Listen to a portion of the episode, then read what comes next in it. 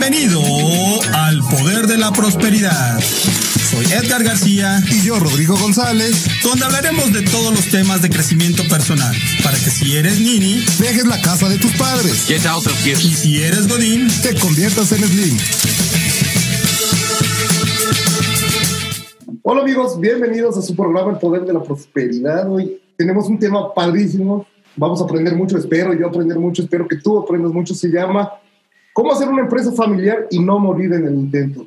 Y no solo eso, tenemos una gran invitada que se llama Clara Hernández. ¿La conoces? Así es, amigo. ¿Cómo estás? Este, pues bueno, hoy tenemos a Clara que nos va a explicar y nos va a, dar historias de terror. En algunos casos no va a decir quién, pero la mayoría son este, muchas historias muy buenas. Y bueno, pues Clara nos va hoy a contar su experiencia como consejera independiente, nos va a decir qué es un consejero independiente, qué necesita una empresa este, para poder ir desde pequeña o familiar, un puestito de tacos, hasta convertirse pues, en franquicia, ¿no? una franquicia o mucho más, nunca, nunca sabes. Entonces, este, pues Clara, ¿cómo estás? Bienvenida, un gusto verte. Gracias, muy contenta de participar, les agradezco mucho la invitación, Rodrigo, Edgar, muchas gracias. Qué bueno, Clara. Pues bueno, yo creo que para empezar, amigos, si todos estás de acuerdo, Clara, cuéntanos este, qué estudiaste y, dónde has trabajado, si en algunos casos nos puedes decir, porque hay muchas de estas cosas a veces son confidenciales, pero este, dónde trabajaste, qué estudiaste, eh, y después de eso nos pasamos a ver tema, ¿no? qué es un consejero independiente y nos metemos al tema. ¿Qué te parece? Gracias, muchas gracias. Bueno, pues yo estudié la licenciatura en Relaciones Internacionales, pero como todo en mi generación, de repente empiezas a estudiar algo con una vocación y terminas trabajando en otra cosa. ¡Eh! Me ha pasado. ¿Alguien? Eh, y bueno, pues me especialicé, tengo unos posgrados en estrategias de negocio, alta dirección, mercadotecnia, que ha sido principalmente el trabajo que, he estado teniendo, y tengo una certificación por el IPADE como consejera independiente. Em, pues obviamente de esto estuve trabajando en empresas, eh, pues primero súper transnacionales, este, muy, muy reconocidas, como eh, eh, para el grupo Shell estuve como directora de marketing de Walker State, por ejemplo. Em, estuve trabajando para Radio Móvil Dipsa, para World Kitchen también, que es una empresa muy global muy, muy interesante de utensilios de cocina. Y más adelante empecé a trabajar en una empresa familiar mexicana, Grupo Gorsa, eh, dedicados a la industria de la construcción. Eh, posteriormente estuve en Holcim, eh, la cementera pues, número uno a nivel mundial. A Pasco, ¿no? Viendo temas exactamente como Pasco, que se conocía. Ah, me tocó justamente el relanzamiento de la marca Pasco en México. Y ahí tuve mucho contacto también con nuestros clientes distribuidores, que son prácticamente empresas familiares. Y mm, a raíz de todo este tema, estuve un tiempo como socia directora en el despacho de asesores de consejo y alta dirección, en donde tuve la oportunidad ya de capitalizar toda esta experiencia frente de varias de nuestras cuentas de empresas, de empresas familiares. Entonces, este ha sido un poco de lo, de lo que he hecho en estos 25 años y pues Actualmente eh, soy vicepresidenta de Action Woman, que es justamente estas mujeres en los consejos. Eh, y bueno, de Wicca fui socia fundadora, que es Women in Concrete Alliance, que dentro de la industria de la construcción también están figurando algunas mujeres eh, abriéndose este, este espacio. Y bueno, pues ahí, andamos.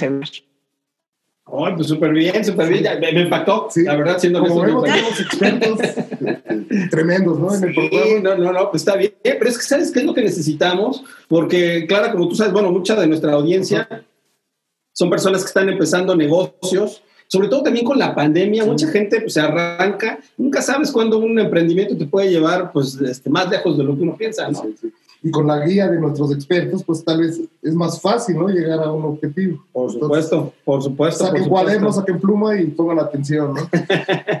Muy bien, Clara, antes de que arranquemos, ¿qué hace un consejero independiente en una empresa?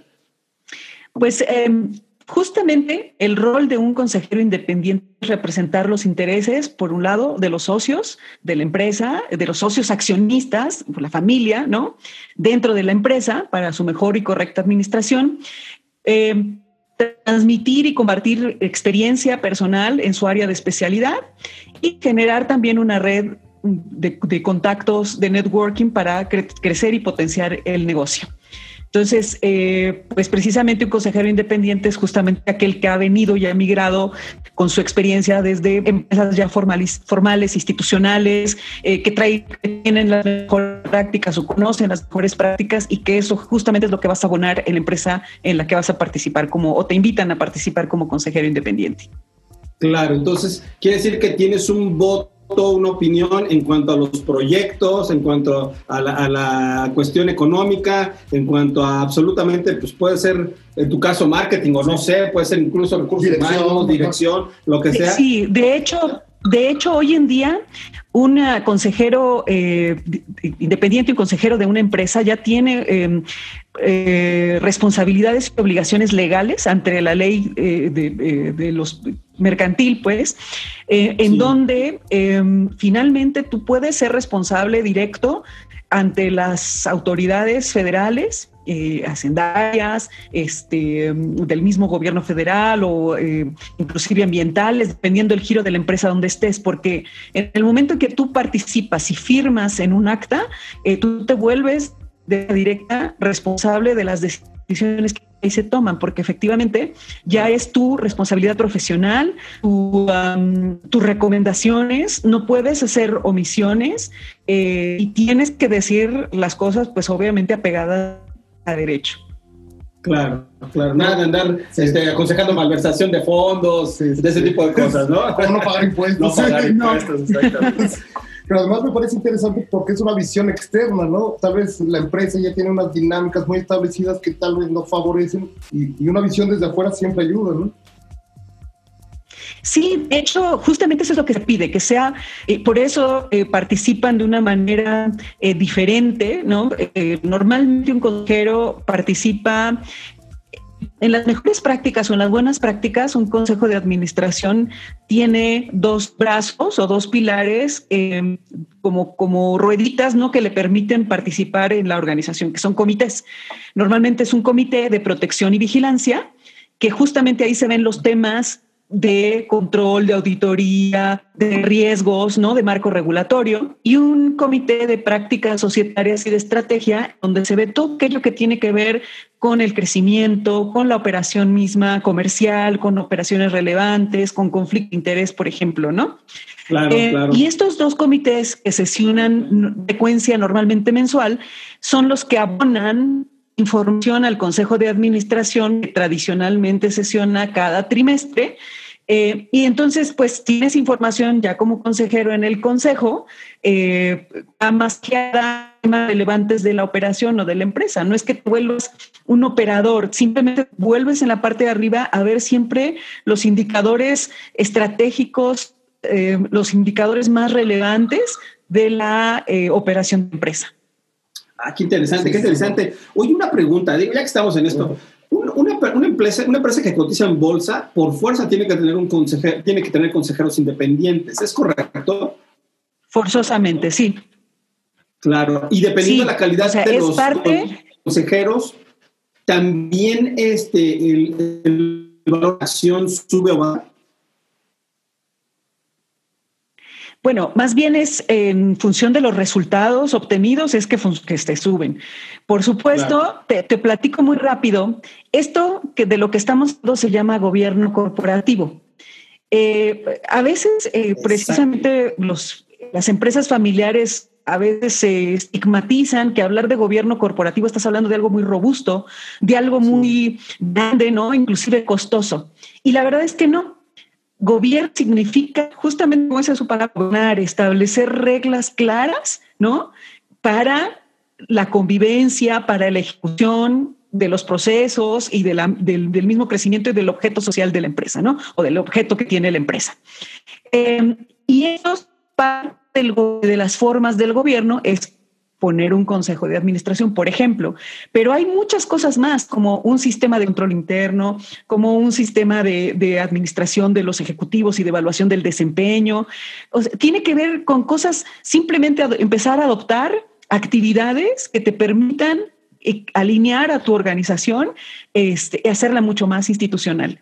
Entonces, sí, por supuesto que esa es la parte importante. Eh, yo te, diría que, eh, si me permites nada más marcar una acotación. Sí. Todas, hay una eh, importante cantidad de, de empresas en la Bolsa Mexicana de Valores, por ejemplo. Sin embargo, eh, hoy te puedo decir que el 83% de las empresas en México son empresas familiares, es decir, eh, no todas ellas han podido emigrar a este, a este crecimiento, a esta evolución. No todo el mundo tampoco tiene el interés de cotizar en bolsa, pero sí de tener un proceso de institucionalización. Un dato importante es que de estas primeras empresas, del, del 100% de las empresas que están en la primera generación, pues prácticamente una tercera parte sobrevive a la segunda generación. Y de esa parte, o sea, de un 33% que sobrevive, solo un 16% sobrevive a la tercera generación. Eh, eh, entonces, el gap más importante está en la primera generación y la segunda generación. O sea, dos de cada, de cada tres empresas pues se mueren en el intento.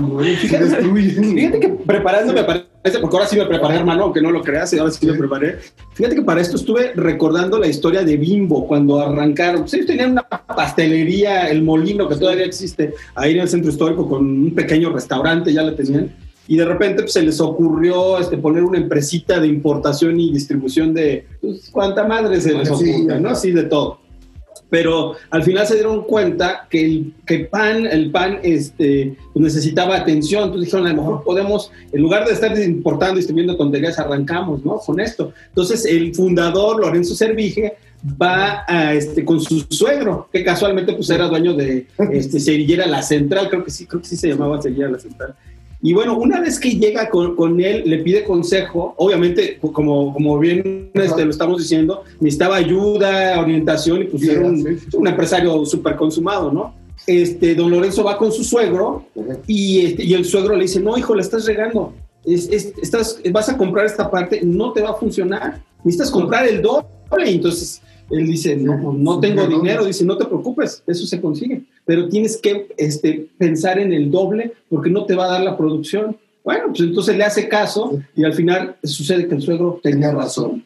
Y ese fue uno de los primeros pasos para poder crecer, para poder convertirse pues, en una empresa mundial, obviamente, ¿no? Y, y, este, pero parte de todo esto es que empezaron como familia, con una o dos personas como inversionistas, y a uno de los principales, Roberto, que fue el que hizo la expansión mundial, le dieron dos, tres este, acciones, no le dieron mucho porque era, pues, era menor de edad en ese entonces. Total que este, con el tiempo, pues este hombre se fue haciendo de acciones pero siempre la mano firme de don Lorenzo hizo que se mantuvieran alineados. lo que nos estás diciendo es que háganle caso a su suegro. No, no, siempre.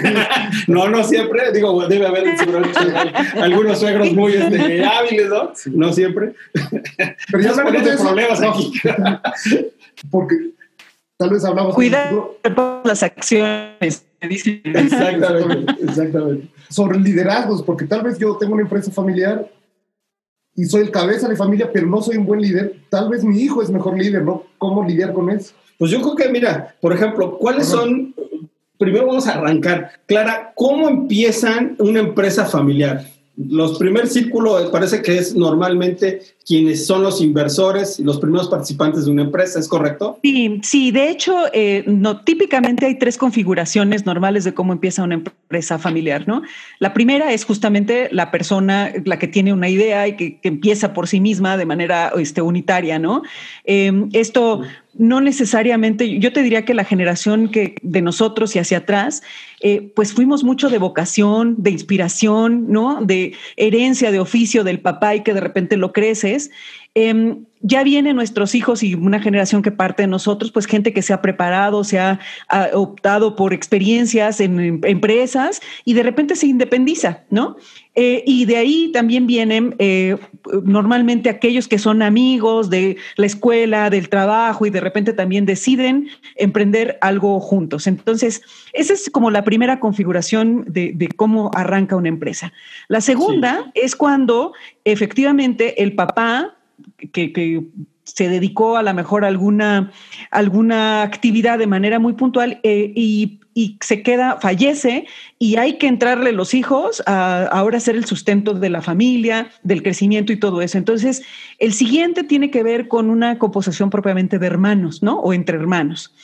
Y el tercero es cuando ya es se llama normalmente una confederación familiar, en donde ya participa, ahora sí como lo estabas mencionando, el tío, el primo, el suegro, la, hermana, eh, eh, que, todos son familiares, no necesariamente en línea directa, pero sí eh, entre todos reside temas propiamente de un vínculo emocional em, y un vínculo particularmente ese vínculo emocional normalmente te arrastra a la primera parte que tiene que ver con la confianza.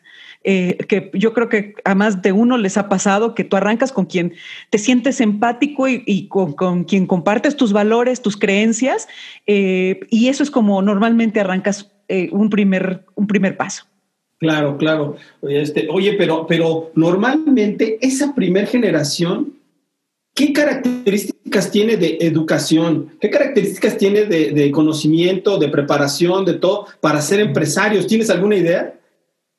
Eh, mira, de manera este, tradicional te pudiera decir, hay, una, hay un estudio estadístico, inclusive viene documentado en un libro que se llama La empresa familiar y su gobierno corporativo del doctor Guillermo Cruz y em, del maestro eh, Guillermo Eduardo Cruz también. Em, él es profesor de la Family Business School en, la Universidad de Wharton. Em, y te diría que también hay muchos estudios en España que los tipifican. Y entonces te, te cuento muy rápido. La primera parte te dice que eh, si tiene, normalmente no tienen una carrera terminada, son, el empresario es nato, el empresario es aquel que primero que nada uno de los conceptos claros que te voy a decir es el riesgo. Em, eso es algo que no todos sabemos manejar, no todos sabemos vivir con un riesgo, ¿no? Ese es el espíritu del emprendedor, ese es el espíritu del empresario. Y ese no se, no se adopta en la escuela.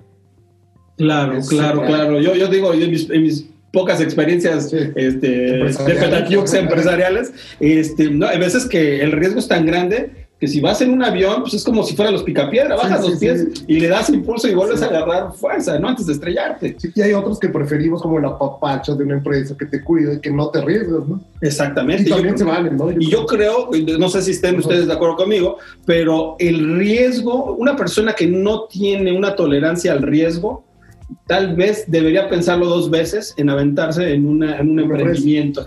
Porque, porque la verdad es que sí es. Y, y hay un motor, y hay un motor adicional.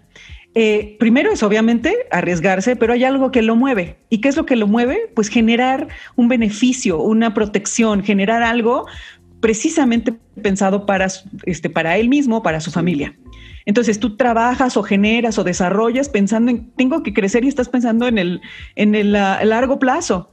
Grandes, eh, em, un poco de los grandes temas por los cuales eh, las empresas familiares empiezan a sucumbir es porque esa visión inicial de largo plazo, con el día a día de la operación te empiezas a meter, a meter y se te va olvidando el largo plazo que tenías originalmente. Entonces, eh, pero al final eso es como nace. Nace teniendo una visión a largo plazo de beneficio, de mejora en tu calidad de vida, eh, este, de mejora en todo tu entorno, inclusive para los demás, ¿no? los inventores eh, que están generando algo para el beneficio general de la comunidad, pero también tienen que tener una, dote muy grande de riesgo. Claro, claro. Fíjate, nada para apoyar lo que estás diciendo, aquí tengo una frase de Tahik Rashid bin Sased al Maktoum, que es un jeque, y dice, sobre el futuro de su país, es, el, fundador de Dubai, dice, mi abuelo andaba en camello, mi padre en camello, yo ando en Mercedes, mi hijo en Land Rover y mi nieto va a andar en Land Rover, pero mi bisnieto va a volver al camello. Bueno, es que eh, eso es una, una frase que dicen abuelo millonario, padre rico, hijo pobre. Eh, pues porque libanesa 100%, ¿no? Es de ahí. A través del tiempo eh, va evolucionando y porque no tenemos el mismo sentido este, de manera natural, ¿no? Si no se trabaja en ello anticipadamente. Oye, Clara, ¿y cuáles son los giros más comunes para iniciar un negocio? ¿Tienes alguna idea? O sea, la gente arranca con comida, etcétera. De hecho, de hecho, te puedo decir que no hay un giro por el cual empezar. O sea, es el más cercano a tu vocación. O sea, em, tenemos, te decía que en México el 83% de las empresas son familiares y tienes N cantidad de productos, N cantidad de servicios. Es simple y sencillamente aquello en lo que tú tienes vocación, aquello en lo que tú tienes un entorno similar, este, cercano, ¿no? Eh, seguramente cuando este, empiezas tú hoy un, programa y un, tema, te vas a dar cuenta que es algo que a ti se te facilita, que tienes alguna persona cercana que te inspira.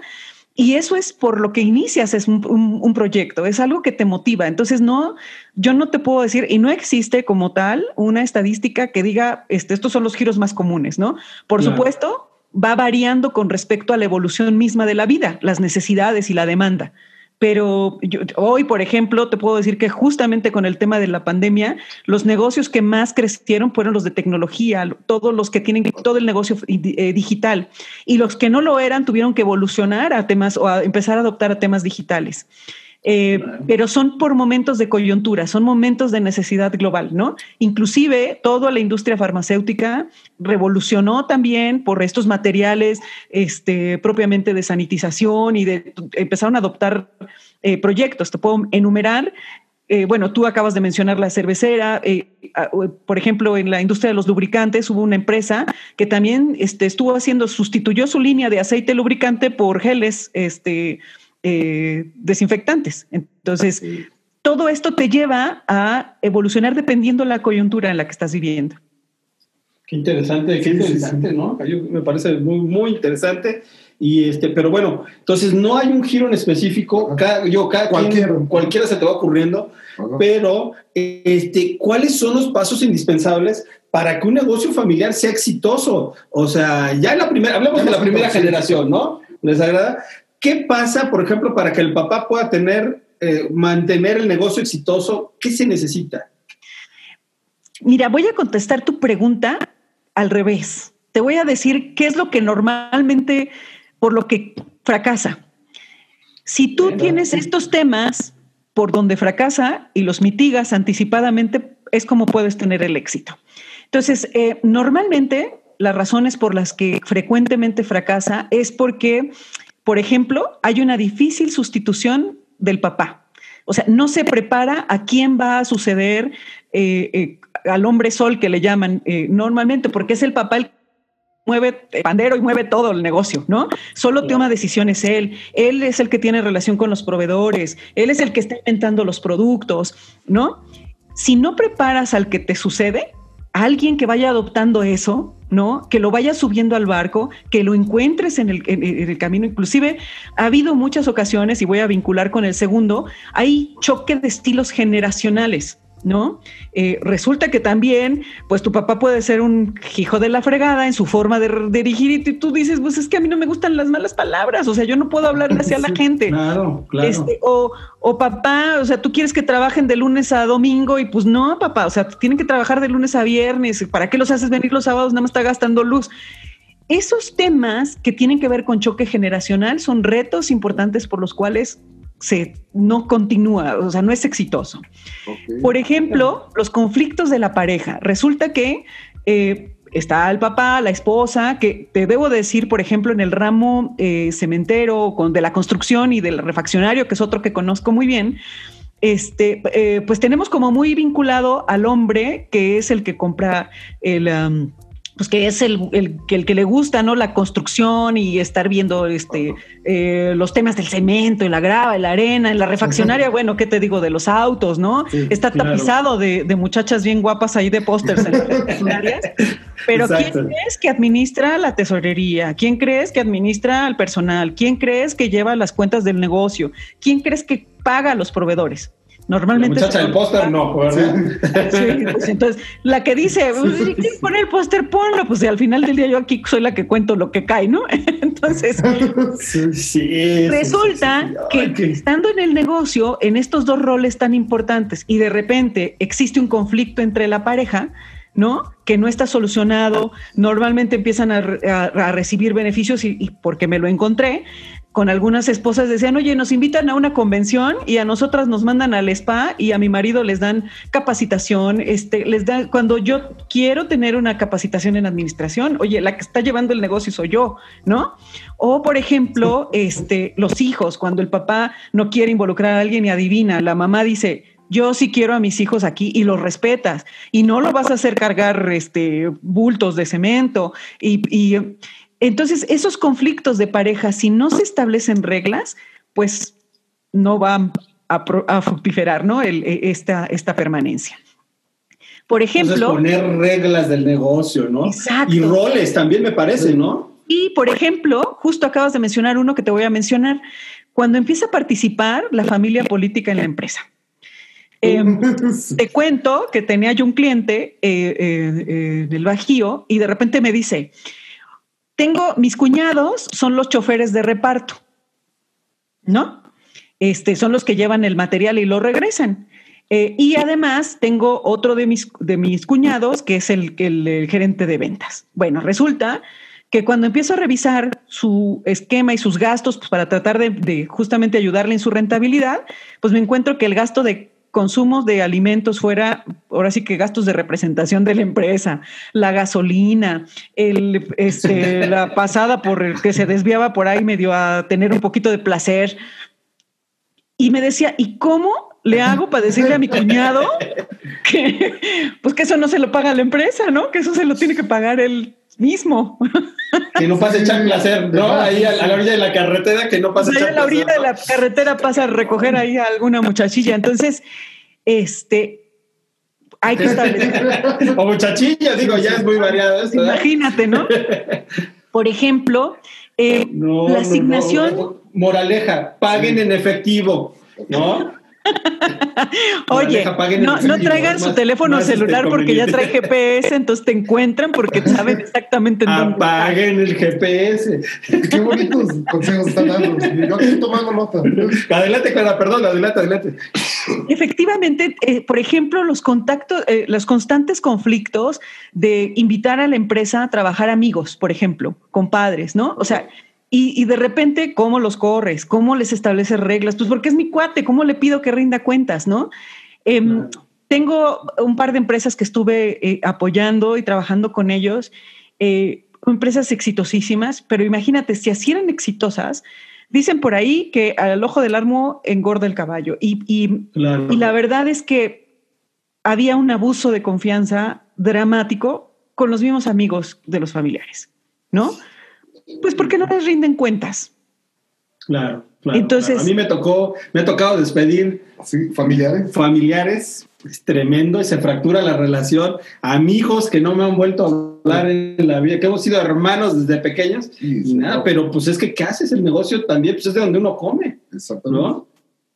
Y fíjate, uno último que te quiero platicar que también pasa muy frecuentemente es cuando la pareja o de socios se, se concentra en la tesorería. Y entonces están amarrando todos los gastos, todos los gastos, y eso también limita el crecimiento, porque cualquier idea, cualquier proyecto que quieras hacer para crecer o para invertir o desarrollarte o hacer una alianza, pues resulta que te están contando los centavos, ¿no? Claro, claro. Este, pues son como de los mucho, muy frecuentes.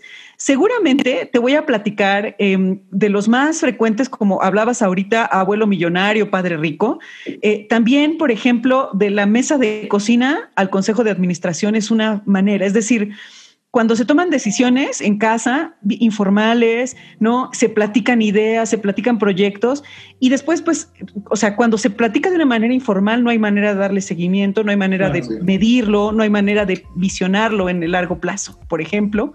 Eh, eh, y esos roles o estas formas de trabajar, pues normalmente te puede dar eh, un éxito si es que lo pasas a una manera mucho más institucional. Por ejemplo, otro que puede pasar, que, suena como, como a, este, ¿cómo se llama? Eslogan de, de, locutor de fútbol. Se va, se va, se va, pero no se va. ¿No? y entonces ya, ya le dejó al hijo o a la hija al negocio, pero sigue mandando y entonces llega y pues, todo aquello que querías este, organizar, viene y te dice, no, porque Juanita, que era la tesorera, que tiene 30 años trabajando conmigo y que yo le confío y que todo lo hace la lápiz, ella se queda Y cuando ya el hijo está por acá, este, casi queriendo meter un super RP y todo así súper controlado, y dice, pero ¿cómo me vino a meter a la Juanita que está aquí? Oye, y la, Juanita acá con el lápiz así medio, medio doble contabilidad, ¿no? Sí, caray, hijo. Casi, casi me suena la historia de Fidel Castro y, Cuba, ¿no? Exactamente, exactamente. Oye, ¿y alguna experiencia así en concreto donde tú hayas visto que, lo, que los, este, alguna que recuerdes que dices, hijo, se metió en orden, ¿no? Por ejemplo, o de plano tronaron. Tuvimos que poner este, reglas muy claras. Reglas, exactamente. Mira, puedo, compartirte un par que son públicas, inclusive aquí están documentadas en, el libro de empresas familiares que yo les decía. Les voy a platicar probablemente de una muy, muy conocida, este, que fue justamente la de la de la empresa Chivas y OVNI ¿no? Uh, señor Vergara, señor Vergara, Dios tenga su gloria. Muy grande, ya él, eh, pues era su, segundo o tercer matrimonio. Em, eh, él finalmente, Jorge Vergara, era una persona muy, muy este, exitosa, este, pues emprendedora, empresaria, ¿no? Se casa eh, y con su esposa empieza a tomar la dirección general de una de las empresas, de OmniLife.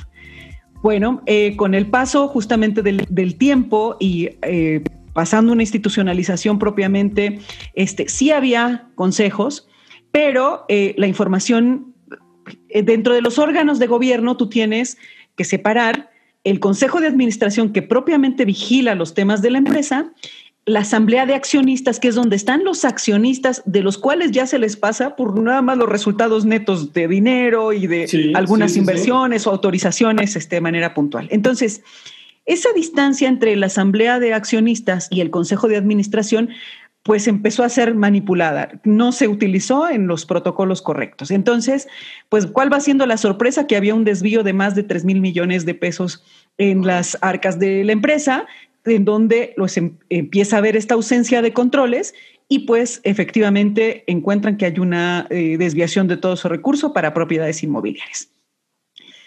Entonces, ¿qué pasó? Pues Jorge tuvo que demandar a su esposa, este, la sacaron como CEO, le cerraron todas las cuentas y le hicieron una auditoría total. Entonces se encuentran esta, esta división, obviamente junto con la demanda de la salida de la empresa, pues fue la demanda de divorcio en, el, en el, Inter, ¿no?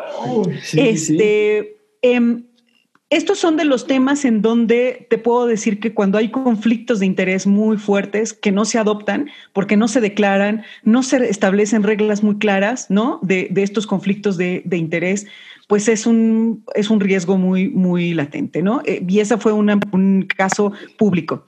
Te voy a contar uno del que sí me tocó vivir este, y tener y que también eh, los podemos compartir, que pues precisamente Grupo Gorsa en donde yo estuve trabajando y Grupo Gorsa también aparece aquí en este libro. Es una empresa familiar de cinco hermanos que tuvieron que involucrarse aceleradamente en el negocio porque el fundador de las casas de materiales que originalmente fueron fallece, que es su papá. Fallece muy joven de cáncer. Entonces, eh, pues empiezan a involucrar los hijos, cada uno de los hijos eh, con su propia línea de, de negocio, dentro de la misma industria de la construcción, pero cada uno con su negocio.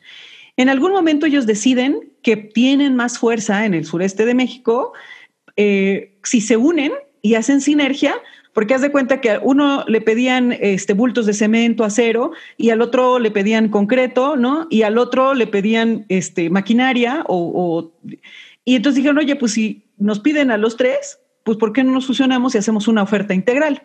Y así empezó.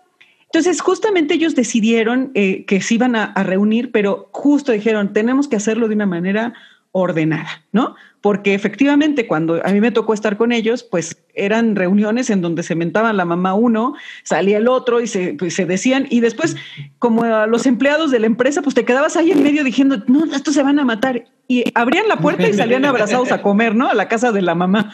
Y, tú con el shock, ¿no? Y, angustiado. Sí, me ha pasado. Toda angustiada, ¿no? Saber, oh, caray. Pero eh, justamente ellos que eran cuatro hermanos, era mucho más fácil ponerse de acuerdo porque entre todos ellos ya tenían 15 hijos en edades en donde de entre los 11 y los 20 años. Entonces ya eran muchachos que seguramente iban a empezar a participar en el negocio. Entonces, ¿qué se empezó a trabajar con ellos? Justamente, primero, un protocolo familiar En este protocolo familiar es donde ellos expresan su interés y su, su deseo de reunirse y de que prevalezca primero el sentido de familia por sobre del negocio, ¿no? Eh, vivía, por, por, darte un ejemplo, todavía vivía la mamá de ellos, que ya no estaba trabajando. Eh, eh, cuando muere el fundador sale la mamá y, los hijos agarran el negocio, pero tú sabes que, no sé si, les, si, esto es para ustedes tan común en todos los programas que han tenido, pero los abuelos terminan siendo el núcleo que, que sostiene un poco a la familia de esas diferencias, ¿no? De, de como que hay una equidad de trato simplemente, ¿no? Entre los hijos. Entonces, dentro del protocolo, escribimos una regla en donde todos los nietos, una vez al año, iban a convivir con su abuelita en fin de semana, sin los, sin los papás, sino los nietos. Era obligatorio estar con la, abuelita. ¿Por qué? Porque efectivamente ya los nietos iban teniendo pues situaciones o circunstancias diferentes de vida, que no sintieran ellos una diferencia o que no se generara un tema de celo entre, entre los mismos este, primos, ¿no? Eh, entonces, bueno, esa, por ejemplo, fue una de las reglas del protocolo. ¿Y les funcionó? O sea, sí, sí, hubo como un gobierno más ordenado, más este, eh, conservaron la familia y todo. Sí, por supuesto. Mira, te cuento, en el periodo que a mí me tocó estar con ellos, eh, eh, tenían presencia en el estado, en siete estados de la República Mexicana, principalmente en el sureste mexicano. Eh, más o menos eran 14 puntos de venta los que se tenían de, de tiendas de materiales y más o menos como 19 plantas de concreto. Eh, cuando yo salí de, la, de esta empresa, logramos estar en 17 estados de la República, con 39 eh, puntos de venta de casas de materiales, con 52 plantas de concreto en todo el, mercado mexicano eh, y diversificándose este, de una manera este, importante, ¿no? Entonces, ya. Este, aquí, aquí una, una conclusión a la que me gustaría llegar. Si usted quiere que el negocio funcione, prospere, capacítese, aprenda, no nada más todo es eh, a, la, empírica, ¿no? O contrate a Clara Hernández. O contrate a Clara, exactamente, para que le diga cómo establecer un gobierno corporativo decente. Oye, qué interesante, qué interesante. Bueno, producción ya me dijo de cosas, habló mal de mi mamá y mi abuelita, este, que ya nos tenemos que ir a un corte. Hay que establecer reglas, hay que establecer reglas. Nadie la respeta en este programa, por eso sufro y tengo problemas. vamos a establecer reglas, para que, pero vamos a organizar, estamos aprendiendo vamos a, vamos a un corte, amigo, manda y, este, ¿y qué te ha pues, parecido? Pues yo sigo apuntando en mi iPad, aquí en mi iPad, porque está muy, muy, interesante toda la información que nos está dando para Impresionante. poder empresa familiar. Tenemos que ir a un corte urgentemente, pero volvemos. Volvemos.